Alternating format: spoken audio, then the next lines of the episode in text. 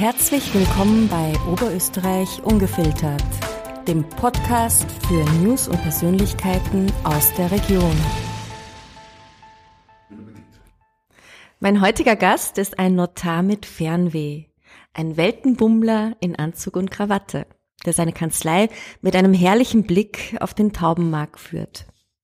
Und er hatte oder hat ein sehr außergewöhnliches Ziel.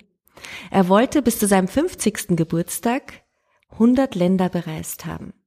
Von russischem Kaviar über eine Massage für eine 190 Jahre alte Schildkröte bis hin zu einem Weinfest in einem unterirdischen Weinkeller in der Republik Moldau.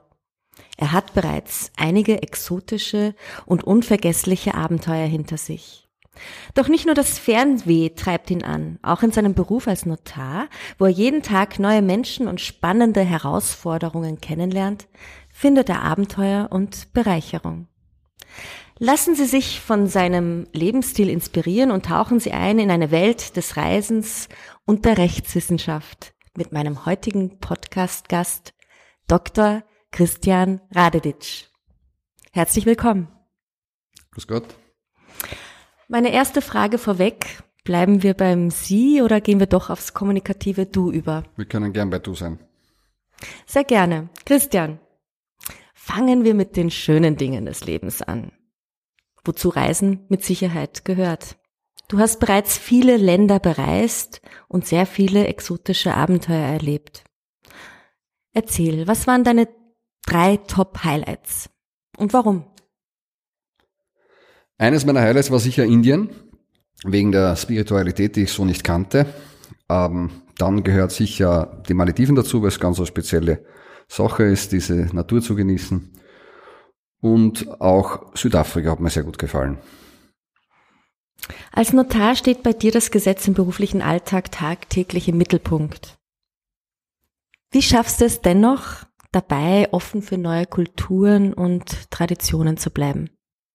Ich glaube, dass Reisen ein ganz guter Kontrast ist zu einer meiner beruflichen Tätigkeit und sehr bereichernd ist für jeden. Deine berufliche Tätigkeit, ist die eher trocken oder? Man stellt sich das Leben als Notar teilweise trocken vor, ist es aber nicht immer. Es gehören natürlich auch viele bürokratische Hürden dazu, die zu nehmen sind.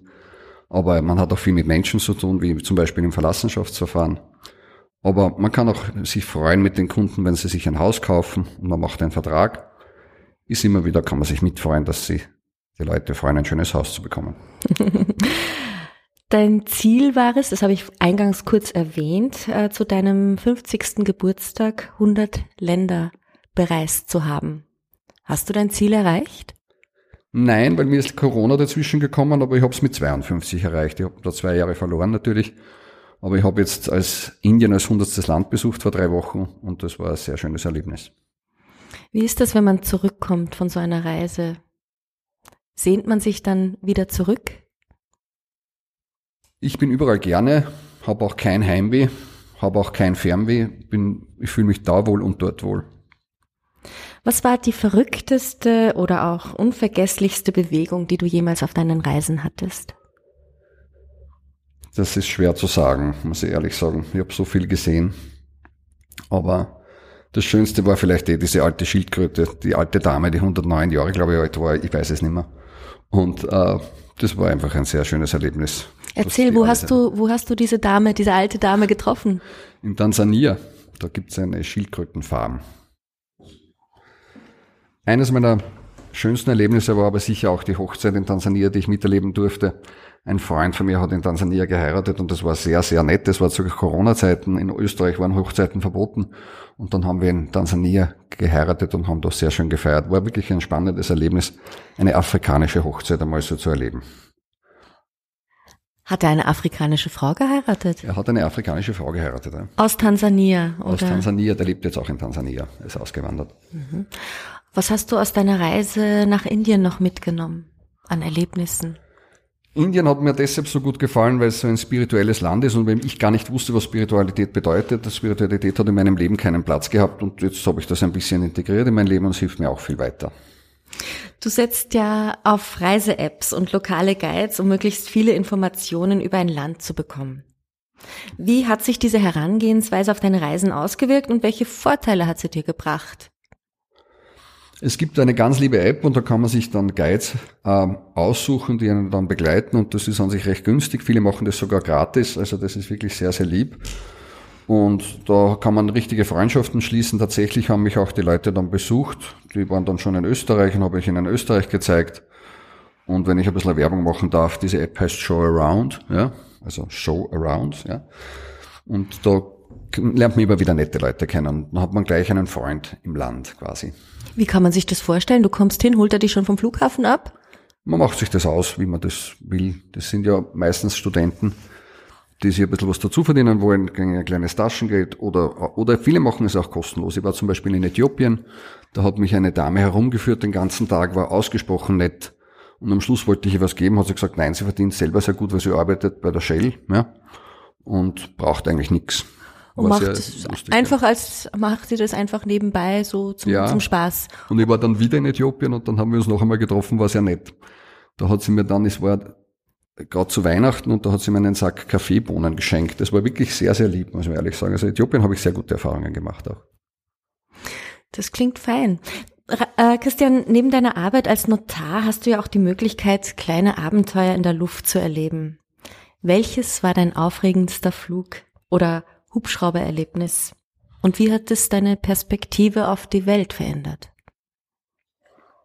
Ich fliege sehr gerne Hubschrauber, habe auch selber versucht, den Schein zu machen, habe aber dann aufgegeben, zumal ich erkannte, dass ich nicht die Zeit habe, da regelmäßig fliegen zu gehen. Außerdem ist es auch relativ kostspielig und ich sicher nie ein guter Pilot werden würde. Und deshalb habe ich gesagt, bevor ich ein schlechter Pilot bin, bin ich lieber kein Pilot. Aber das Schönste war sicher im Okavango-Delta in Botswana, wo wir wirklich ein paar Meter über dem Boden mit dem Helikopter äh, dahin gerauscht sind. Es geht da sehr schnell, wenn man das richtig macht. Und es ist auch sehr einfach, lustigerweise knapp über den Boden zu fliegen. Das kann ich auch, ja. und äh, das war eigentlich das Schönste, wie wir da über die Nilpferde da drüber gesaust sind. Das war wirklich wunderbar. Wir haben die Türen hinausgetan. Also wir haben wirklich, wir sind quasi in der Luft freigesessen. Hast du eigentlich einen Reiseblog geschrieben? Ich mache das auf meiner Facebook-Seite, beschreibe ich meine Reisen ein bisschen. Das ist für mich ein bisschen ein Tagebuch, eine Erinnerung an meine Reisen, aber ich höre jetzt auf, weil das hundertste Land habe ich und damit werde ich in Zukunft meine Reisen für mich behalten. okay, du behältst deine Reisen für dich, aber du wirst weiterhin noch reisen. Natürlich, aber ich bin nicht mehr notwendigerweise in verschiedenen Ländern, sondern ich fahre dorthin, was mir gefällt. Was wird denn das nächste Land sein? Es zieht mich wieder nach Indien. Im Februar bin ich wieder in Indien. Dann mache ich einen schönen Kurs in Mumbai und werde hoffentlich gescheiter nach Hause kommen. Was für einen Kurs hast du geplant? Das ist ein, äh, eine Bewegung, die sich mit Spiritualität auseinandersetzt. Ja. Spannend. Christian, als Vielreisender bleibt natürlich die Frage nach der persönlichen Ökobilanz offen. Wie gehst du mit dieser Verantwortung um? Und welche Schritte oder über, un, unternimmst du überhaupt Schritte, um deinen ökologischen Fußabdruck zu reduzieren? Ich glaube, jeder Mensch hat einen ökologischen Fußabdruck. Meiner ist nicht größer als ein anderer. Und wir werden alle diese Welt noch lange gut erleben. Ich hab ich wohne 350 Meter von meiner Kanzlei entfernt, also fahre ich zum Beispiel nicht Auto. Jeder macht was anderes. Wenden wir uns nun kurz deinem Beruf zu, denn das Reisen muss ja auch irgendwie bezahlt werden. Als Notar bist du tagtäglich mit rechtlichen Fragen konfrontiert. Bietet dir dein Beruf auch Spannung und Abwechslung? Ist es vergleichbar mit deinen reisenden Abenteuern? Der Notar ist ja nicht nur Amtsperson, quasi der vom Bundesminister für Justiz ernannt wird, um alle Parteien zu vertreten und wirklich für jeden das beste Ergebnis zu erzielen, sondern unter da ist ja auch Begleiter in verschiedenen schwierigen Phasen des Lebens. Ja, das können schöne Sachen dazu wie Hochzeiten, wo man einen Ehevertrag machen kann. Da können weniger schöne Sachen dazu. Und so ist das sicher spannend, aber ehrlich, der Notar ist ja in erster Linie auch Unternehmer, hat, da bin ich verantwortlich für rund zehn Mitarbeiter. Und da muss ich schauen, dass es denen gut geht und dass sich die wohlfühlen in der Firma. Dein Unternehmen spezialisiert sich ja auf Gesellschaftsrecht, Erbrecht und Immobilienrecht. Welche Herausforderungen bringt es mit sich, in diesen Bereichen zu arbeiten und wie setzt ihr eure Fachkenntnisse für eure Kunden ein? Grundsätzlich sind wir drei Juristen in der Kanzlei und auch meine älteren Mitarbeiter sind ja eigentlich quasi Juristen. Man kann ja nicht sagen, dass eine Mitarbeiterin, die seit 25 Jahren im Notariat ist, keine Juristin wäre, weil sie kein Studium abgeschlossen hat. Die kann ja das mindestens so gut wie viele andere. Und deshalb, man lernt es eigentlich mit der, mit der Aufgabe. Und man wächst mit der Aufgabe mit. Wir versuchen da die Jungen ganz gut zu integrieren. Ich hoffe, dass es uns gelingt. Und Voraussetzung ist, dass man das machen möchte und dass man sich dafür interessiert. Christian, die Menschen, die dich kennen, wissen, dass du dich für Fairness, Transparenz und Verlässlichkeit in deinem Unternehmen einsetzt. Wie schafft ihr es, diese Werte in manchmal komplexen und streitigen juristischen Umfeld auch aufrechtzuerhalten?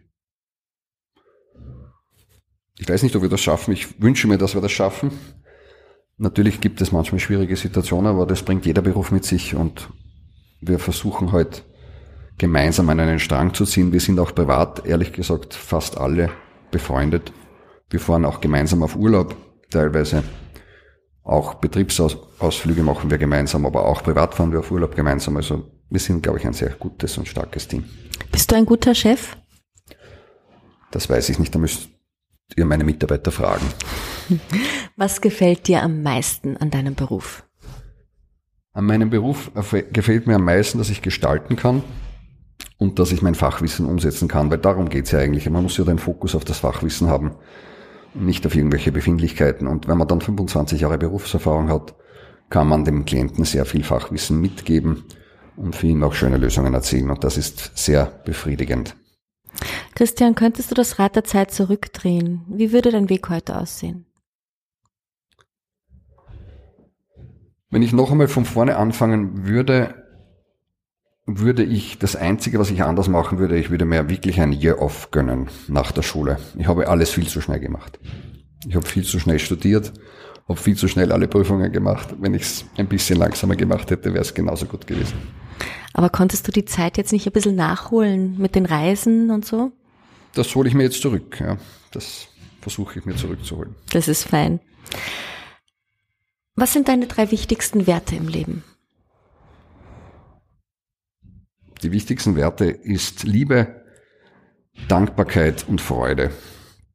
Man muss, Liebe bedeutet nicht, dass man unbedingt in einer Beziehung sein muss, sondern Liebe bedeutet, dass man versucht, den Menschen mit Liebe zu begegnen. Dankbarkeit heißt, dass ich mich freue, dass, dass ich gesund bin und dass alles herum passt und dass eigentlich alles funktioniert. Und wenn es einmal nicht funktioniert, muss man auch das einsehen, dass das auch dazu gehört. Und Freude verbinde ich mit Lebensfreude, dass man auch das, was man erreicht hat, genießen kann und sich einmal zurücklehnt und sagt, alles ist gut, alles ist sehr gelungen. Wir haben vorhin kurz über Spiritualität gesprochen. Woran glaubst du? Spiritualität hat für mich nichts mit äh, einem Glauben an, eine, an ein Wesen zu tun, sondern das Spiritualität bedeutet ja eigentlich die Suche nach dem inneren Ich nach dem eigenen Spirit, um den geht es eigentlich, dass man versucht, sich selber besser zu verstehen und seine Handlungen, auch sein Handeln besser zu verstehen, dass man dann eigentlich sich selber mehr mag. Das ist ein großes Ziel, das jeder haben sollte. Wenn man sich selbst mag, mag man andere Leute auch. Christian, könntest du jetzt ein Statement abgeben zu einem Thema deiner Wahl, was du möchtest, dass die Menschen da draußen von dir jetzt hören? Was würdest du sagen? Habt euch lieb. Meine letzte Frage nun. Christian, was stimmt dich zuversichtlich?